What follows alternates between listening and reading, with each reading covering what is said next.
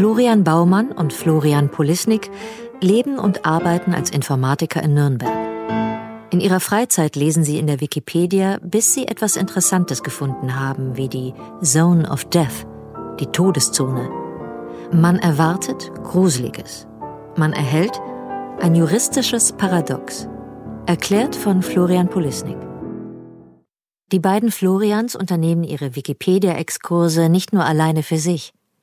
Haben sie genug entdeckt, setzen sie sich zusammen vor ein Mikrofon und produzieren den Podcast Entbehrliches. www.entbehrlich.es Hast du schon aufgenommen? Auf Record habe ich gedrückt. Das ist hervorragend. Warte, warte. Jetzt mache ich mir mein zweites Bier auf. Das erste war so schnell leer. Prost Prost, auf die 50 oder so. auf die 50. Sie sind also Enzyklopädie-Konnoisseure, Jäger nach verborgenen Schätzen. Das ist in der Geschichte der Nachschlagewerke durchaus nicht so selten, wie man meinen könnte. Hallo und herzlich willkommen zu Entbehrliches, Folge Nummer 67. Mir gegenüber begrüße ich den Wikipedia-Konnoisseur äh, Florian. Hi, hi. Und ich bin vielleicht auch Wikipedia-Konnoisseur. Du bist? Jäger der verlorenen Schätze aus der Wikipedia. Dankeschön. Ja, wir treffen uns hier und bringen uns gegenseitig Artikel aus der Wikipedia mit.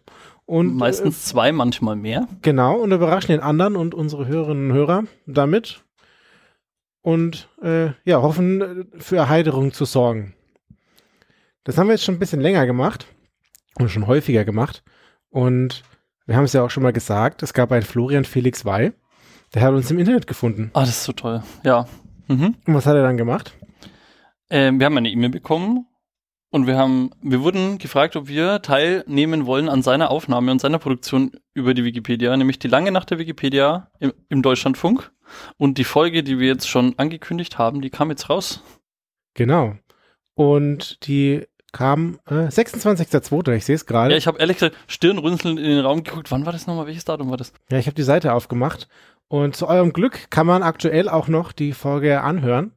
Und äh, ja, sie geht, äh, es ist eine sehr lange Nacht, sie geht drei Stunden. Also aktuell bedeutet jetzt, wo wir aufnehmen, wir wissen noch nicht, wenn die Folge raus ist, ob es dann immer noch so sein wird, aber gehen wir mal davon aus.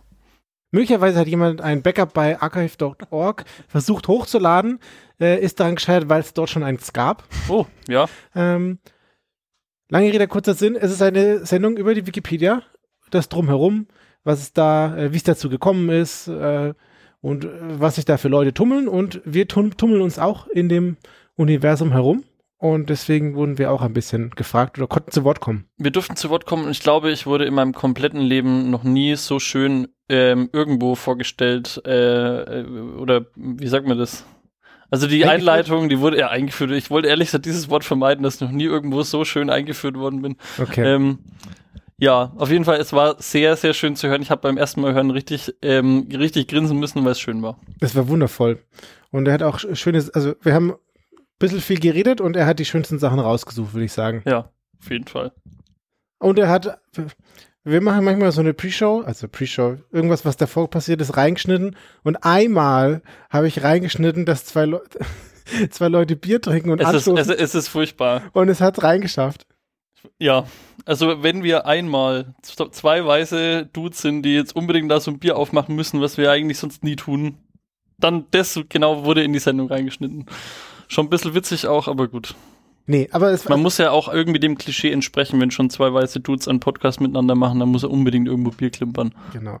Nee, aber nicht, dass wir falsch verstanden werden. Es war, es ist wirklich wunderschön und äh, auch die restlichen Stunden ohne uns sind auch sehr schön anzuhören und haben mir äh, viel Freude Man sieht bereitet. zwei Stunden vor Band quasi vor uns, bevor wir in der dritten Stunde kommen. Genau, für die Cheater, die nur uns hören wollen, müssen auf äh, Minute 111 äh, vorspulen. Aber man kann auf jeden Fall alles. Würde ich auch nicht empfehlen, ehrlich gesagt, weil es wirklich, wirklich schön ist. Genau. Hit it, Joe!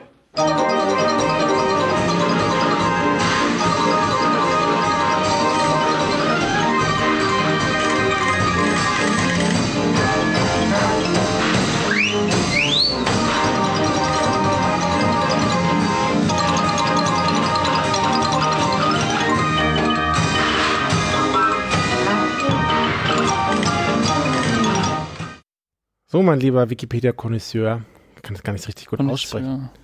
Was hast du mir diesmal herausgesucht in den unendlichen Weiten der Wikipedia? Ich habe einen schönen Artikel dabei. Und zwar möchte ich, glaube ich, wissen, ob du dir schon jemals die Frage gestellt hast, woher das die Bezeichnung schwarzes Loch kommt. Mm, weiß nicht, ob, ich, das schon mal ob ich mich das schon mal gefragt habe, aber ich weiß zumindest als nicht die perfekte Antwort. Ich würde jetzt behaupten, weil, hm, jetzt wollte ich gerade sagen, weil das zu schwarz dargestellt wird, aber das ist ja im Zweifelsfall die Darstellung. Aber für mich klingt es schlüssig, irgendetwas, wo das alles einsaugt, da ist bestimmt nicht viel und deswegen schwarz. Wäre jetzt Ja. meine Behauptung. Also habe ich auch gedacht. Ich fand das jetzt auch nicht so uneinleuchtend, aber Und gab es nicht mal auch jemand, der ein Foto von einem schwarzen Loch gemacht hat, was aber nur so, so also Foto es in gab, es gab Anführungsstrichen, eine, eine, ein Team um eine junge Wissenschaftlerin, die deren Name auf Englisch genauso ausgesprochen wird wie mein normaler Nachname. Das ist ziemlich witzig, weil die hieß irgendwie Kathy Bauman, glaube ich, Mhm. oder so. Und ich habe äh, sehr oft meinen Namen gehört, als das bekannt geworden ist. Sehr schön. Und ähm, es ist tatsächlich nur eine, ähm, also kein Foto, sondern es ist eine auf Daten basierte Simulation, wie das optisch aussehen könnte, wenn man es visualisieren wollen würde. Okay, also quasi sie haben so allgemeine Messdaten dafür gesorgt, dass da ein Bild draus wird. Richtig, aber als man das trotzdem das erste Mal sehen konnte, war es ja schon ziemlich cool, wie, weil Das das irgendwie so ein bisschen bestätigt hat, wie man fühlt, dass es sich das ausgesehen, dass es aussehen sollte. So. Mhm. Okay, also was war jetzt noch mal deine Frage, die ich nicht beantwortet habe? Ich wollte eigentlich nur wissen, ob du dir schon mal Gedanken gemacht hast, woher der, die Bezeichnung schwarzes Loch kommt. Wahrscheinlich hast du das noch nicht, ich nämlich auch nicht. Ich habe aber letztens in einem von mir sehr geliebten Podcast Kack- und Sachgeschichten eine kleine Anspielung gehört, der ich diese Folge mal hinterher recherchiert habe. Okay, schön. Und zwar möchte ich dir jetzt herzlichst vorstellen, das Fort William Gefängnis. Fort William Gefängnis. Nee, sagt mir nix. Das Fort William Gefängnis ist von der East India Company gebaut worden. 1760, glaube ich. Die East India Company hatten wir schon mal. Irgendwo hatte ich die schon Ja, mal. die haben auch echt viel überall ihre Finger drin, aber egal. Ähm, und zwar in Kalkutta, das ist im heutigen Indien. Mhm. Ähm, diverse Grinser werden jetzt gerade bereit, weil wir vor der, vor der Aufzeichnung nochmal über das, unsere geografische Unkenntnisse uns ausgetauscht haben. Gegenseitig gestanden haben. Benalien, was hatten wir alles? Ähm, noch, noch Elfenbeinküste. zwei- Elfenbeinküste, ja, egal. Und zwar hat die East India Company dieses Fort William gebaut, Mhm.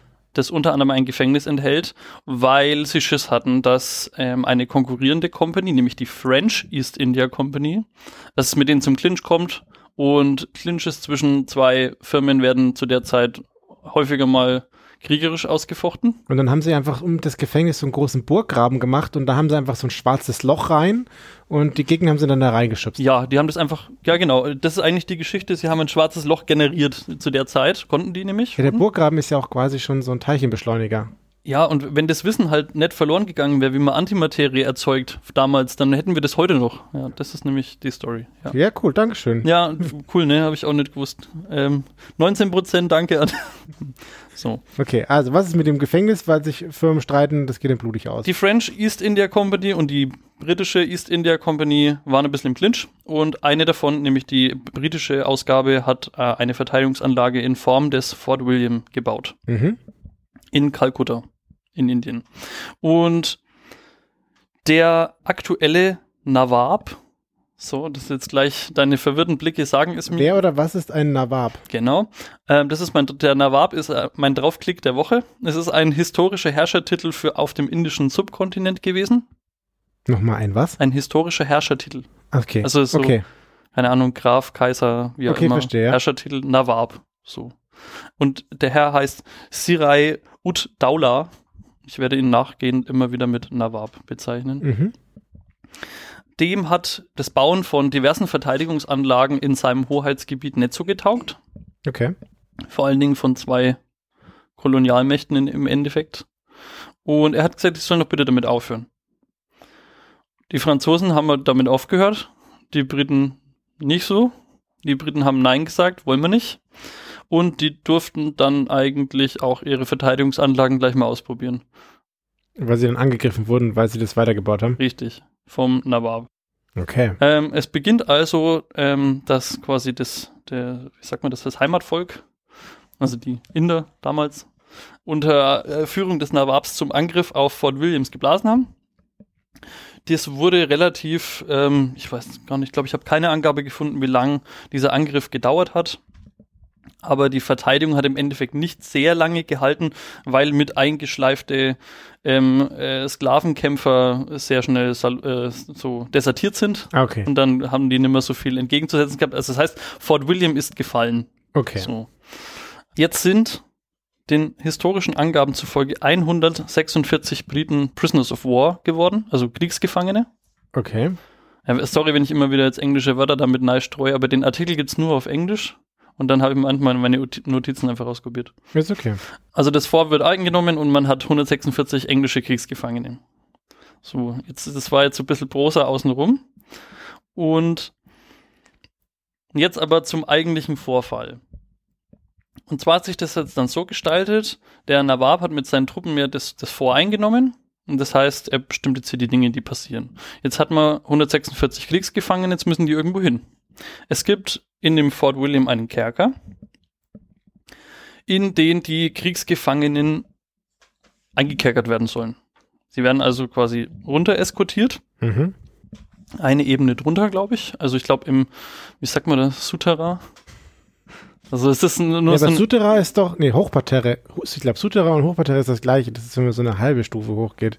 Aber es geht nach unten. Also kennst du das, wenn man im Keller steht Ja, und ja. aus so einem Kellerfenster rausschaut, irgendwie so nach draußen? Wie man sich halt so einen Kerker auch irgendwo vorstellt, ne? Ähm, sie werden in den Kerker gebracht. Tiefparterre. Wenn das eine eine Hochparterre ist, dann ist das bestimmt eine Tiefparterre. Ich habe keine Ahnung. Ich müsste jetzt wirklich Wissen vortäuschen, was ich eigentlich sehr oft mache in dem Podcast, aber jetzt gerade ist mir nicht danach. Okay. Ähm, Die sind da halb in den Keller reingegangen. ja, genau. Und also es ist, um dir noch mal kurz so ein bisschen das Setting ähm, jetzt näher zu bringen, also wir sind, wir befinden uns tageszeitmäßig abends.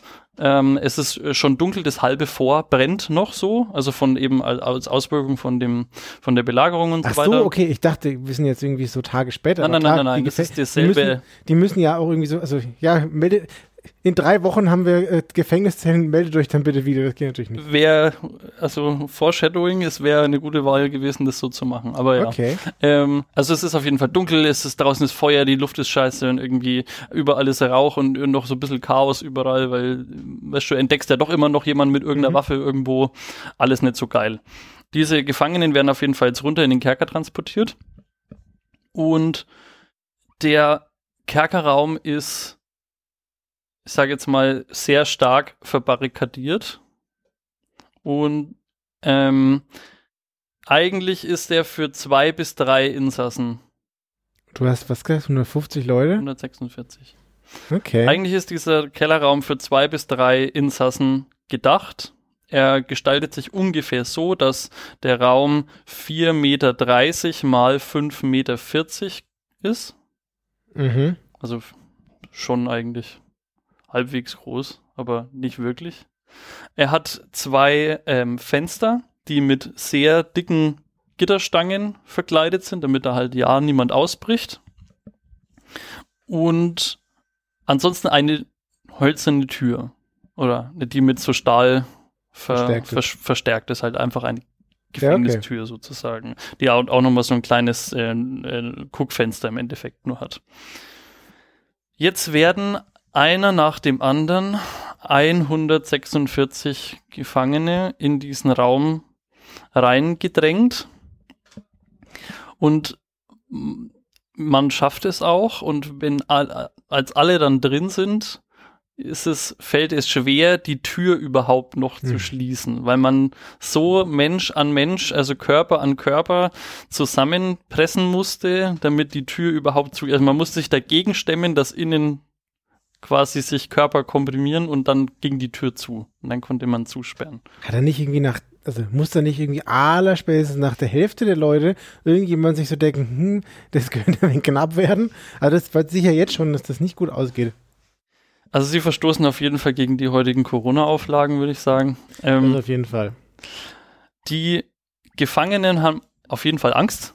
Ja, die werden da Haut an Haut da reingestopft und es wird relativ bald klar, dass das auch mit der Luft irgendwie eine ziemliche Scheißsituation Oh da drin nein. ist. Weil eben dicke Fenster, also dicke ähm, Stäbe ähm, zum Fenster des und ich glaube, man unterschätzt auch einfach, wie viel über 100 Leute einfach an ähm, äh, Sauerstoff verbrauchen, so egal, egal wie, wie groß da irgendwelche Lufteinlässe sind oder halt nicht. Es ist ungefähr 6 Uhr abends und ähm, es wird so langsam sehr ungemütlich in dem, in dem Kerkerzimmer, muss man im Endeffekt sagen. Ähm, und die ersten Gefangenen nehmen, versuchen, Kontakt über Schreien und Rufen aufzunehmen zu dem Wärter. Sie ähm, schildern logischerweise, also schildern, erzählen natürlich, dass es einfach scheiß eng ist und dass sie jetzt hier raus wollen, dass es so nicht geht, weil ich mit keiner konnte sich bewegen. Im ja. Endeffekt konntest dich nicht drehen, du konntest nichts machen, dass du überhaupt ausatmen konntest oh und einatmen ist halt schon halber Gewinn gewesen so. Dass da nicht irgendwie sofort irgendwie so eine Massenpanik ausbricht. Ah. Kommt gleich. Naja. Ähm, sie, einer der Insassen besticht oder versucht mit 1000 Rupien ich habe das jetzt echt nicht inflationsbereinigt irgendwie umgerechnet. Ich habe keine Ahnung, wie viel das jetzt war oder nicht. Heute sind, glaube ich, 1000 Rupien nicht so viel. Ähm, versuchen den Wärter zu bestechen. Er, er, vernimmt das Angebot, geht kurz weg und kommt wieder und sagt, nee, das geht nicht. Ich habe nachgefragt, ja, das darf ich nicht. Es steht nicht übermittelt, warum er da beim ersten Mal die, ähm, sagt nein. Er bekommt aber noch ein zweites Angebot, diesmal mit 2000 Rupien. Ähm, er kommt, er geht wieder. er geht wieder weg und kommt wieder und sagt, dass der Nawab bereits schläft und es traut sich keiner, ihn zu wecken. Ob das jetzt oh irgendwie okay ist, wenn man die Leute da nochmal. Ich habe nur die Befehle befolgt. Ja, es ist so. Es ist im Endeffekt so. Ähm, natürlich entspannt sich die Lage jetzt gerade nicht so, wenn man jetzt zwei dieser Angebote ausgeschlagen werden und ich meine, den Wächtern ist der Missstand anscheinend nicht wichtig genug oder halt sie trauen sich einfach nicht zu handeln. Ja. Und es passiert dann ähm, drei Stunden später um 9 Uhr nachts ist überliefert, dass ähm, die ersten Insassen bereits äh, äh, verstorben hm. sind, einfach aus Mangels an Luft, Mangels an äh, oder auch einfach teilweise die Anstrengung, die, wenn du halt drei Stunden so gepresst irgendwo stehst und immer wieder versuchst, dieser Zustand so permanenter Unruhe auch irgendwie ja, und dann äh, zusammen mit Sauerstoffmangel, der einfach ja zusammengesackt und dann halt verstorben und andere sind um 9 Uhr, also wie gesagt, selbe Zeitraum, im Delirium, eben wegen dem Sauerstoffmangel. Es beginnen jetzt langsam, dass äh, die Inhaftierten nach ähm, verzweifelt nach Wasser anfangen zu schreien, was natürlich auch eine Bullenhitze ist. Ich meine, wir reden über Indien. Ähm, ich weiß jetzt die Jahreszeit gerade nicht mehr aus, ich glaube, es war irgendwie Juni. Irgendwie 17. Juni okay. 1756, glaube ich, ist, der, ist, der, ist der Zeit. Sie schreien verzweifelt nach Wasser. Der, dieser Ruf nach Wasser wird tatsächlich beantwortet von ähm, anderen Wächtern, die ein bisschen aufgeschlossener sind als der Typ, der zweimal die Bestechung abgelehnt hat. Und ähm, sie fangen an, Wasser in Hüten hm. durch die Gitterstäbe irgendwie so um zu, reinzufüllen. Mhm. Und dann können ein paar Leute, die halt günstig am Fenster stehen, können dann trinken.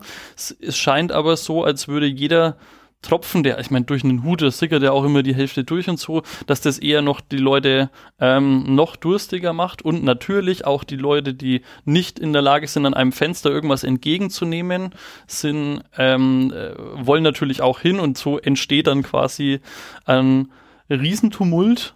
Also die, einfach aus Verzweiflung und aus Unruhe. Und ich meine, du bist da jetzt schon über drei Stunden da drin, das ist einfach ja. kein Spaß. Es kommt zur Panik die äh, bei der einige der Schwächsten dann quasi zu Boden fallen und dann somit auch in 0, nix äh, zertrampelt oder halt auch einfach während so noch halb zusammengegrübelt äh, sind, dann zerdrückt werden. Mhm. Ähm, wer geschafft hat, in dieser Panik oben zu bleiben, wird nach dem, also auch wieder ein Teil davon, wird nach dem Tumult völlig erschöpft zu Boden sacken und dann halt dort sterben. Ähm, und so zieht sich quasi die Nacht immer durch. Es ist so eine Art wellenförmige, oh immer wenn mal wieder ein Tumult ist, ähm, verändert sich natürlich auch diese Raumlage, weil du nicht mehr so viele lebende Menschen hast, aber dafür auch wieder ein paar. Es ist eine furchtbare Situation. Ich kann mir das nicht vorstellen, ganz ehrlich, wie das wohl ist. Ja. um 11 Uhr nachts gibt es eine weitere ähm, Aufzeichnung, dass äh, nochmal in einer Welle weitere äh, Menschen sterben. Und bis 6 Uhr in der Früh dann Nawab Ud Daula, von dem ich vorhin gesprochen habe, aus seiner Nachtruhe erwacht und dann anordnet, weil ja, dann darf man auch mal wieder mit ihm Kontakt aufnehmen bei so einem Missstand, dann anordnet, dass die Türen geöffnet werden sollen. Ah, toll. Als die Türen geöffnet werden um 6 Uhr morgens, sind von den 146 Inhaftierten nur noch 23 Menschen am Leben. Boah, krass. Und diese werden aus dem äh, Kerker raus, äh, ja, geborgen, muss man eigentlich fast schon sagen, mit den ganzen Ja. anderen Leichen quasi, ja, und auch weil sie eben so schwach sind. Sie zeigen allerdings relativ schnelle Erholung, nachdem sie an der frischen Luft waren. Ich meine, wahrscheinlich war es ihr Vorteil, dass sie einfach am längsten überlebt haben, weil irgendwann immer weniger Leute Luft veratmet haben, so grausam wie das jetzt klingt. Und der Nawab zeigt eigentlich keinerlei wirkliches Mitgefühl oder dass ihm das jetzt irgendwie leid tut. Ähm, die 23 ähm, Überlebenden bekommen lediglich einen Stuhl und ein Glas Wasser äh, gereicht und werden danach in ein anderes ähm, Kriegsgefangenenlager um, umportiert. Mhm. Wegen diesem Vorfall, der sich da in dieser einen Nacht mit den Kriegsgefangenen von ähm, Fort William zugetragen hat, bekam das Fort William oder beziehungsweise im Speziellen der Kerker davon den Namen Black Hole of Calcutta. Okay. Also quasi das schwarze Loch von Kalkutta, weil das eben sehr düster im Ja. übertragenen, aber auch im wörtlichen Sinn war. Und du willst mir jetzt sagen, dass danach die schwarzen Löcher im All. Jetzt pass auf. Und jetzt, um genau, um eben den Bogen wieder zurück zum Anfang ähm, von meinem Artikel zu spannen. Im Sprachgebrauch gibt es Überlieferungen von einem Wissenschaftler, der 1960, nämlich Hong Yi Shui, ist ein Astrophysiker der NASA, der sich an äh, einen Kollegen erinnert hat, den Robert Dyke, der hat überliefert, dass ähm, eben sein Kollege die sogenannten schwarzen Löcher den Namen deswegen gewählt hat, weil ihm das Verhalten von dem schwarzen Loch erinnert hat an die Vorfälle in dem Mm. Gefängnis in Kalkutta, nämlich kollabierende Objekte Mhm. in diesem Gefängnis quasi und auch jetzt in dem physischen Phänomen das schwarze Loch. Deswegen hat er ihm den Namen gegeben. Okay. Jetzt finde ich ja schwarze Löcher schon faszinierend, aber ich weiß nicht, ob ich sie jetzt, ob sie jetzt alle so einen, so einen faden Beigeschmack haben, wenn ich so drüber Ich, nachdenke. ich habe ehrlich gesagt mir so äh, so eine Teilnotiz habe ich mir aufgeschrieben, viel Spaß, weil mit der Scheiße habe ich jetzt den Spaß daran für immer versaut wahrscheinlich. Also ich Ja. es ist super hart, aber es ist auch irgendwie skurril, dass so eine so eine so ein Phänomen nach so einer furchtbaren Sache da irgendwie benannt wird. Strange. schon ein bisschen, ein bisschen absurd. Also, wenn, wie geil findest du deine Forschung, dass du denkst, hier irgendwie 100 Menschen sind gestorben, das ist jetzt hier meine Entdeckung? Ja, vor allen Dingen wegen der, äh, der komprimierten, kollabierenden Objekte. Ich meine, das ist das, was ein schwarzes Loch irgendwo macht, ja, das habe ich schon verstanden. Aber es ist einfach so mies. Und das muss das einfach sein, aber naja. Hm. Zum Glück ergibt der Name so auch Sinn und für alle, die den Podcast nicht hören, ist das Thema jetzt nicht versaut. Wunderbar, Gut, Dankeschön dafür. ich überlege, wir sollten das um, umwidmen, das schwarze Loch. Gibt da bestimmt noch andere, irgendwie, also in einem Ölbohrloch, da kommt da auch schwarze Flüssigkeit raus, die da ganz lange ähm, Komprimiert wurde. komprimiert Ja. wurde. Du wirst sagen, Gut, nach sie platzt Toten, jetzt raus. Es ist jetzt kein Loch, wo das, das Erdöl drin du versinkt. wirst sagen, tote Dinosaurier sollen jetzt der neue Name für das schwarze Loch sein. Finde ich tatsächlich besser, ja. Okay. Ja, ich auch. Will jetzt da nicht widersprechen. Ja, oder vielleicht auch irgendwie so eine Kartoffelstampfe oder so. Das ist auch irgendwie so ein Loch. Wenn man die Klappe zumacht, ist dunkel. Und die Kartoffel kollabiert auch. Und Also danach ist dann irgendwas, Grütze kommt dann raus und das sieht man dann. Make Black Holes Great Again. Du willst jetzt quasi das Image noch retten unbedingt. Ja, Geht das ja. richtig? Ich werde jetzt äh, Schwarzloch-Influencer. Ist natürlich jetzt, also ich meine, ähm, es ist schon dokumentiert, dass die Namensfindung da damit zu tun hatte, aber ich meine, wir haben ja beide am Anfang schon festgestellt, dass das Name, der Name Schwarzes Loch jetzt auch au- ohne diesen historischen Hintergrund Ja. schon ziemlich treffend ist für das, was es tut. Ja, ja. Ähm, und ich, ja, also ich kann, ich kann mir das ehrlich gesagt nicht so. Also ich finde schon plausibel, dass da ähm, jemand, der äh, an so einer Uni arbeitet, da irgendwie auch so, sich für, für so einen historischen Vorfall interessiert und dann da irgendwie Parallelen zieht. Aber ja, es ist schon ein bisschen komisch. Ja, Nicht alles, was hinkt, ist ein Vergleich, ja? Der ist schön.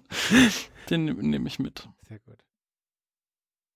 Gut, ähm, ich habe dem, nee, wir, wir alle, so wie wir zuhören, haben wir den Artikel dem ähm, Chess Caltroop zu verdanken für 7,9 Prozent nur. Waren sehr viele verschiedene Autoren ähm, beteiligt am Schreiben des Artikels oder und Autorinnen.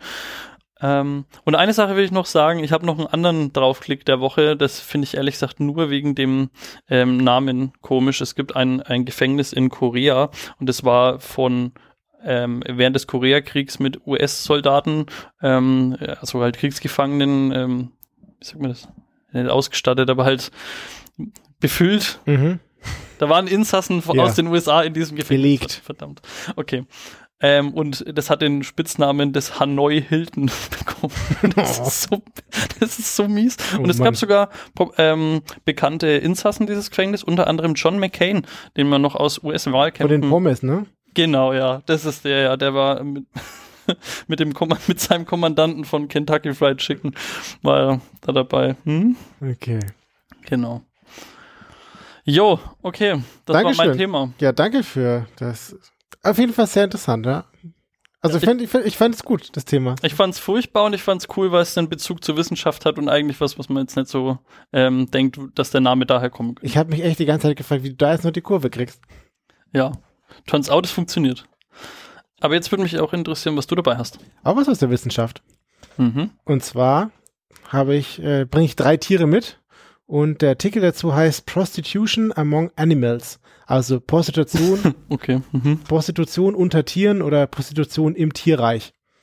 Also dieser Lacher hat dir jetzt verraten, auf welchem äh, Level ich jetzt heute schon unterwegs bin. Ja, es geht auch um Sex. Also äh, das ist jetzt nicht mehr von der Hand zu weisen. Mhm.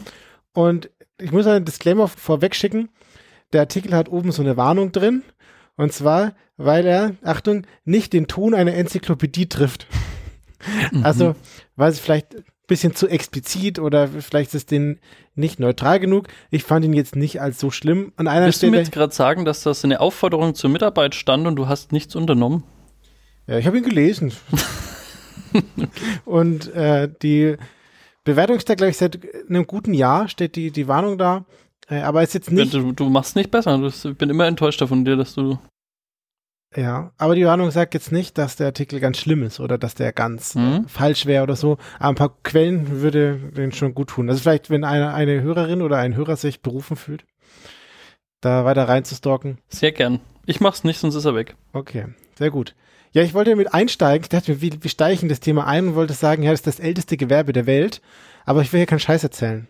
Also habe ich, scheiß, ja. hab ich, mal, hab ich mal geschaut, wo, was das heißt oder woher das kommt. Ich habe jetzt keine Definition von woher das kommt gefunden für das älteste Gewerbe der Welt. Aber es gibt einen Film von 1966, der trägt den Titel. Hm. Und äh, ich weiß aber nicht, ob die den Titel erfunden haben oder ob das halt das vorher schon gab. Aber dann habe ich mich gefragt, ob das denn stimmt, ob denn das äh, Pro- Prostitution wirklich das Du warst auf gutefrage.net. Nein, war ich nicht. Und es gibt frühe Belege für Prostitution, aber die konnten alle auch wieder widerlegt werden. Ähm, und die Aussage dahinter ist, naja, wenn du so eine Zivilisation hast und sagst, hier ist mein Beweis für Prostitution Hm. in dieser Zivilisation, aber dieser Beweis ist nicht erbracht, dann gab es möglicherweise auch, also dann gab es zu der Zeit definitiv andere Berufe und für den ist so ein bisschen unklar. So deswegen kann das nicht als Ah, ich verstehe. nicht als Beweis Mhm. herangezogen werden. Ist natürlich auch äh, ja super schwierig, das zu beweisen. Und äh, interessanterweise bin ich äh, ziemlich schnell auf feministische Seiten gekommen und die sagen, äh, dass Hebammen auf jeden Fall das deutlich ältere Gewerbe ist. Macht irgendwo Sinn. Genau. Aber das ist jetzt dann auch nur eine Seite im Internet, die das sagt, so wie alles dann irgendwer ist. Es, es gab nirgend, also ich habe nirgendwo jemand gesagt, äh, so ist es oder irgendwie so eine richtig belastbare Quelle. Okay, also es bleibt im Bereich des Wagen. Genau, aber heute soll es nicht um die Menschen gehen und ihr ältestes Gewerbe oder vielleicht nicht ältestes Gewerbe, sondern es geht um Tiere. Und genauer gesagt habe ich drei Tiere mitgebracht. Das sind auch alle drei, die da beschrieben sind. Und als erstes Ich habe bin ich so gespannt, in meinem Kopf sind lauter Bilder, welche Tiere das wohl ähm, halbwegs durch, ähm, wie sagt man das, durchdenken können, dass sie dafür, damit einen Vorteil für sich erwirtschaften können. Ich bin mir ziemlich sicher, dass irgendwelche Primaten dabei sind. Wir fangen an mit Pinguinen. Oh, Und zwar gibt es die Adeli-Pinguine und es gibt eine Forscherin, das ist die Fiona Hunter. Und die ist an der University of Cambridge beschäftigt. Und dort hat sie fünf Jahre lang, oder sie, sie ist da beschäftigt, aber sie hat fünf Jahre lang in der Antarktis die Adeli-Pinguine untersucht, und zwar beim Paarungsverhalten. Jetzt fragst du dich, wo das genau ist. Das ist 1300 Kilometer vom Südpol entfernt. Und das ist eine äh, Insel, die heißt Ross-Insel. Und äh, möchtest du wissen, wie groß sie ist? ja, Ungefähr ein Saarland. sehr schön. Danke. Das hat Knapp. mir gefehlt. Knapp ein Saarland. Und da hat sie dann 1998 ihren Report veröffentlicht. Das ist eine wissenschaftliche Veröffentlichung. Und da hat sie folgende Feststellung festgehalten. Es gibt manche weibliche Pinguine, also nicht alle, so, sondern es gibt manche wenige, die schleichen um ihre potenziellen Partner herum. Und das sind dann die Prostituierten. Und dann haben die gezielt Sex mit Single-Männern, also nicht, also mit Männchen, die, also nicht Pinguine, die in irgendeiner Beziehung oder sowas Die leben. spannen jetzt nirgendwas aus. Die, äh, ist das nicht so, dass die ziemlich ähm, treu sind? So Ja, Pinguine an und für sich? Ja, ich habe ich hab da gleich noch eine kurze Sache zu. Mhm. So, aber die, ich nenne sie jetzt mal prostituierten Pinguin-Weibchen, die schwänzeln so um äh, Single-Männchen herum. Und äh, dann haben die Sex und dann nimmt die sich ein Kieselstein aus dem Nest der Männer mit. Ah, okay. Und jetzt Mhm. fragst du dich, warum Kieselstein? Ja. Aber es ist wohl so, dass sie sich dann wirklich einen Kieselstein nehmen und ein Kieselstein benötigt man, um ein gescheites Nest zu bauen. Und wir sind in der Antarktis, viel Ah. Schnee und da sind halt Steine äh, eher selten und deswegen etwas Wertvolles. Und das ist eben die Beobachtung von der Fiona äh, Hunter, die sie da gemacht hat Ja. und dokumentiert Und hat. das macht sie nicht geheim, sondern das ist äh, ge- ein geduldetes Verhalten von dem äh, männlichen Part jetzt. Pass auf, die, das war jetzt ihre Beobachtung und das hat sie so postuliert. Und jetzt Mhm. gibt's da danach viele weitere Studien und aktuelle Studien und die spekulieren. Also es ist jetzt nicht so, dass du jetzt dann eine Reihenbefragung Befragung machen könntest unter den Pinguinen, Hm. sondern du, beobacht, du beobachtest die halt und dann findest du was heraus. Und jetzt gibt's auch alternative Interpretationen von dem, was da passiert. Ja? Die Weibchen schleichen die Männchen herum, okay. Und dann könnte man auch sagen, die sind dann in dem Nest von den Männchen, beugen sich da rein, um einen Stein zu klauen. Und die Männer die Männchen interpretieren das dann falsch und dann kommt es zum Sex und das würde man dann möglicherweise auch als Vergewaltigung Uff, äh, definieren okay. können. Wow, den habe ich nicht kommen sehen, okay. So. Mhm. Aber es gibt auch weitere Interpretationen. Und zwar, dass nicht, und es ist nicht ganz klar, was, es gibt keinen wissenschaftlichen Ja, Konsens ich von dem, was da passiert. spannend, ja, ja. Allein, ehrlich gesagt, allein die äh, Interpretationsspanne finde ich schon ähm, Ich finde es auch cool. mega spannend. Ja. Und eine weitere Interpretation ist, dass das Weibchen da in das Nest von dem Männchen äh, reinklettert Mhm. und dann versucht, das Männchen zu ködern. So, ich bin jetzt hier in deinem, äh, in deinem Nest und ich beuge mich jetzt vielleicht vornüber und ich möchte das vielleicht. Hm. Oder Alternative, die Männchen interpretieren das bewusst falsch und äh, Ja, haben dann auch wieder Sex. übergriffig, ja. Mhm. Es gibt einen BBC-Reporter, der hat da wohl Dokumentationen gedreht und er sagt, dass die seine Interpretation ist, dass die Weibchen wollen einfach Sex haben und danach klauen sie halt einfach noch so einen Kieselstein. Ja, gut. und ähm, wie dem auch sei, äh, nur sehr wenige weibliche Pinguine zeigen dieses Verhalten. Also es ist jetzt kein nichts, was etwas alle Weibchen Mhm. machen würden, sondern es gibt nur sehr wenige. Die Aussage ist wenige Prozent. Aber man hat definitiv runtergebrochen, dass es immer nur mit, ähm, ich sage jetzt mal, alleinstehenden Pinguinen, so bescheuert sich das jetzt anhört, äh, passiert. Also auf, das, kommt die- passiert unter Pärchen jetzt nicht. Jetzt kommt die Abgrenzung. Ähm, es gibt auch Situationen, in denen Weibchen Sex haben und keinen Stein klauen. So, Mhm. das gibt es auch. Und äh, manchmal haben sie keinen Sex, aber sie klauen trotzdem einen Stein. so, sie kommen jetzt nicht zu Besuch und gehen da, dass da ein ja, Steinchen mitgehen. Ja, okay. Ähm, aber es ist auch allgemein so, dass Männchen und Weibchen Steine voneinander klauen. So. Okay. Aber es gibt schon den also jetzt habe ich Zusammenhang. gerade das Gefühl, dass einfach Koinzidenz ist. Zwei, zwei, ähm, zwei, wie sagt man das, ähm, zwei glückliche Fügungen auf einmal und dann ist halt, ja, also wenn ich es schon richtig verstehe, ist es schon, es gibt schon eine, eine Häufung, mindestens eine Häufung, Ja, okay. möglicherweise eine signifikante Häufung von dem Verhalten. Ähm, aber äh, dass da jetzt Steine mitgenommen werden, ist jetzt auch nicht völlig out of scope. So, Ja, die ja. sich da Mhm. gegenseitig. Und manchmal lässt man die Leute auch einfach gewähren und manchmal attackiert man die auch. mhm. Und möglicherweise, das was, was du vorhin angesprochen hast, ich habe da mal so ein Video gesehen, da hat da gibt's auch Videos davon auf äh, irgendwie von dem einer Plattform oder? von dem Steinchenclown habe ich jetzt kein Video Oh, gesehen, schade. aber allgemein, weil du meintest, dass die irgendwie so in, in Beziehungen leben und äh, Pärchen sind und irgendwie treu. Es gibt da so eine Szene, die hat ein, ein, ein Filmteam mitgefilmt und da hat, weiß ich nicht, glaube ich, ein, ein Männchen ein, an einem anderen Männchen das Weibchen ausgespannt und die zwei Pinguine, diese lieben süßen Pinguine, Mhm. die kämpfen sich da einfach auf Leben und Tod. Ja, ja. Und der okay. andere hört nicht auf zu hacken, bis das dann mit dem einen vorbei ist. Das ist so krass.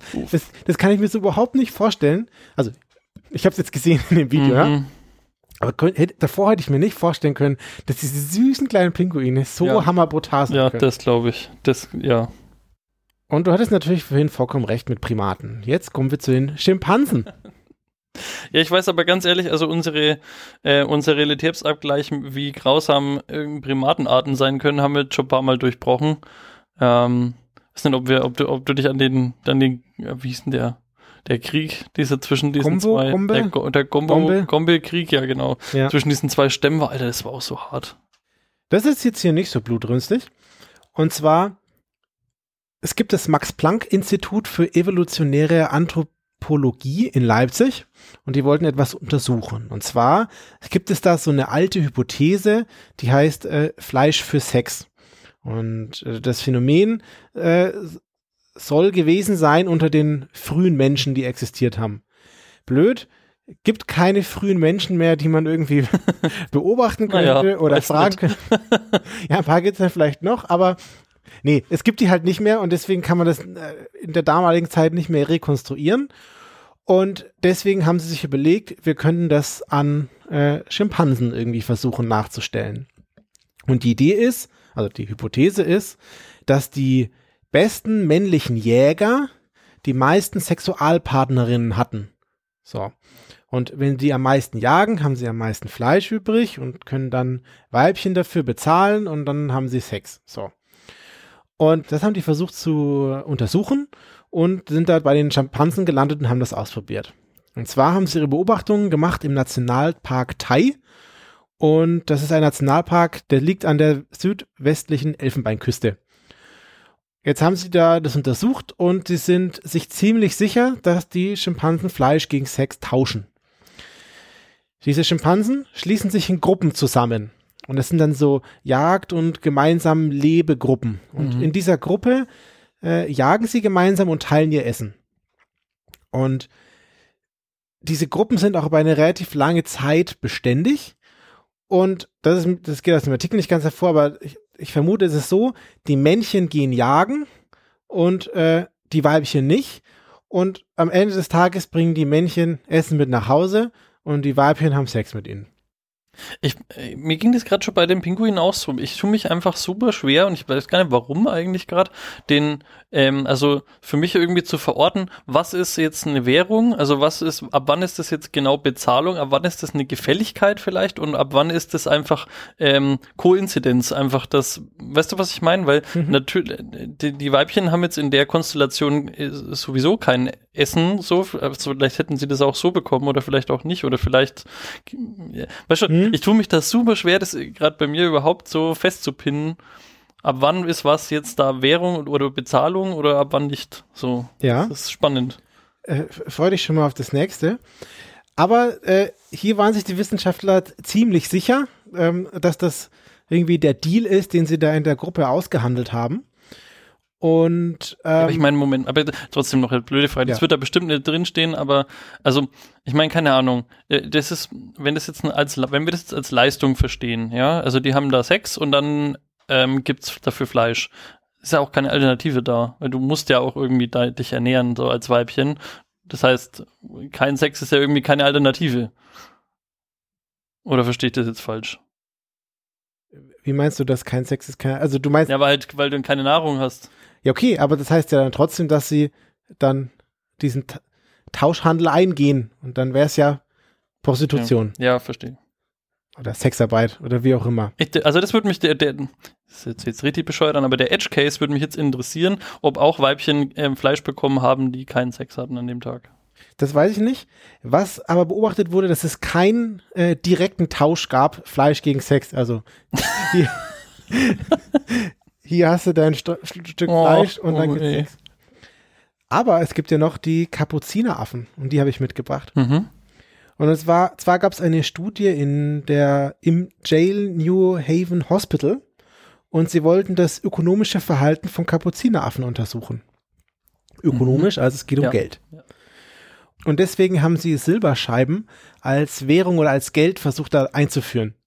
Und sie haben dann dafür gesorgt, dass die sich irgendwie so äh, Silberscheiben verdienen können und mit den Silberscheiben, die können sie dann eintauschen gegen diverse Leckerlis. Und so wurde, wurden diese Silberscheiben dann zu einer Währung und man konnte damit halt un universellen Handel Ja. treiben, ohne dass du sonst einen direkten Nutzen von diesen Silberscheiben hast. Also du kannst sie nicht essen, du kannst sie für nichts benutzen, ist kein Werkzeug und so weiter. Allein das hätte mich jetzt schon interessiert, wie sie diese Währung an, an und für sich etabliert haben, weil das sowas finde ich auch immer sehr spannend. äh, Wie, also wie, wie man den Lernprozess da gestaltet, dass das so ist. Ich glaube, sie haben halt quasi die als Belohnung für Aufgaben oder so gewährt. Also du, du machst irgendwas und dann kriegst du das als Belohnung. Und dann haben, dann war da irgendwie so ein bisschen Tumult in dem, ähm, in dem Gehege und dann haben Forscher durch Zufall beobachtet, dass ein Männchen Silberscheiben gegen Sex getauscht hat. Also da hatten zwei Tiere Sex und dann gab es als Belohnung eine Silberscheibe. Und dann haben die das beobachtet und haben festgestellt, so funktioniert es hier. und der andere Partner kann sich halt dann mit der Silberscheibe irgendwie, weiß ich nicht, eine Lecker- Banane ja. holen oder irgendein Ja. Leckerchen. Ja. Die, die, die Forscher waren ein bisschen schockiert und haben irgendwie das gleich unterbunden. So. Wollten das, Wie, dem das Geld wieder weggenommen. die, die haben dafür gesorgt, dass, organisatorisch dafür gesorgt, dass sie ja keinen Sex mehr haben können und dann diese Sch- Silberscheiben dagegen tauschen können. Mhm. Ja. Ja. hartes Leben, würde ich sagen. Krass. Ja. Also das ist cool, vor allen Dingen, weißt du da, in welchem Zeitraum das passiert ist? Nee, ne? Das weiß ich leider nicht auswendig. Ja, ich, also in meinem Kopf natürlich so vormittags Silberwährung eingeführt, nachmittags Prostitution. ähm, Das ist auf jeden Fall das älteste Gewerbe. ach, scheiße, ja, cool, hey. Ja, Was man in dem Zusammenhang, also das ist nicht, das ist nicht mein Draufklick, aber hätte ich auch als Draufklick haben können, hm. wenn man, was man sich auf jeden Fall mal durchlesen soll, das sind die Bonobo-Affen. Weil die, das kennt man, glaube ich. ja genau, das kennt Ja, man. Also ja. die lösen Streit und Probleme, indem sie dann miteinander äh, Spaß haben. Und das finde ich eigentlich, eigentlich ganz süß. So, das ist irgendwie, das ist irgendwie das Schönste. Aber das Ja. ist natürlich jetzt keine Prostitution und deswegen möchte ich, möchte ich die Bonobo-Affen jetzt nicht in ein falsches Licht rücken. Und deswegen. Dafür in alle anderen Lichter. Genau. Wunderschöne bunte Lichter. Das Ganze haben wir einem User oder einer Userin NGC2736 zu verdanken und Mhm. zwar zu 42 Prozent. Vielen, vielen Dank. Ja, Cool. Dankeschön. Gutes Thema. Dankeschön. Ich stelle mir so vor, wie dieses eine Kapuzineräffchen zum anderen Kapuzineräffchen dann so eine Silberscheibe so geschnipst hat, so danach oder davor. Oder wie funktioniert. Mit so einer Zigarette danach Nee, wie fun- Bett liegen. Oh Gott, hör auf. Und dann kam so ein Pinguin vorbei und hat, hat die einfach mitgenommen, geklaut. Was? Die Silberscheibe. Einfach so. Ach so, ja. Von dem Gehege nebendran. Das ist Ja. irgendwie offen und. Weggeschnipst. Und auf, dieses eine Silberscheibe rübergefallen und dann ist gleich die Währung auch etabliert bei den Pinguinen gewesen. Ja. Ein Scheiß auf Steinchen. Ja, die haben da keine Steinnester mehr gebaut, sondern Metallnester. Ist ja auch stabiler. Schon, auch mit Silberplättchen gefliestes Nest jetzt. Uhu, ja, das ist dann Mhm. Palast. Die, die Sexhöhle, Oh Mann. wie dem auch sei. Das war mein Artikel. Dankeschön, wie gesagt. Sehr schön war's. Danke auch dir für deinen Artikel. Ja, und ich möchte auch nochmal Danke ähm, an die Wikipedia sagen, an ähm, Autoren und Autorinnen und an den ähm, ähm, Kack- und Sackgeschichten-Podcast, wo ich mein Thema mitgebracht habe. Ich glaube, das habe ich, habe ich das gesagt? Ja. Ja, hast du gesagt. Okay, dann nochmal. Und dann Florian Felix Weil für seine Dokumentation, für sein Dokument, für sein, sein Feature äh, Lange Nacht der Wikipedia. Und falls ihr es noch nicht getan habt, unbedingt in die Shownotes gehen und draufklicken und euch die drei Stunden geben. Ja, gibt's euch. Okay, Bis dann. bis dann. Tschüss. Ciao, ciao.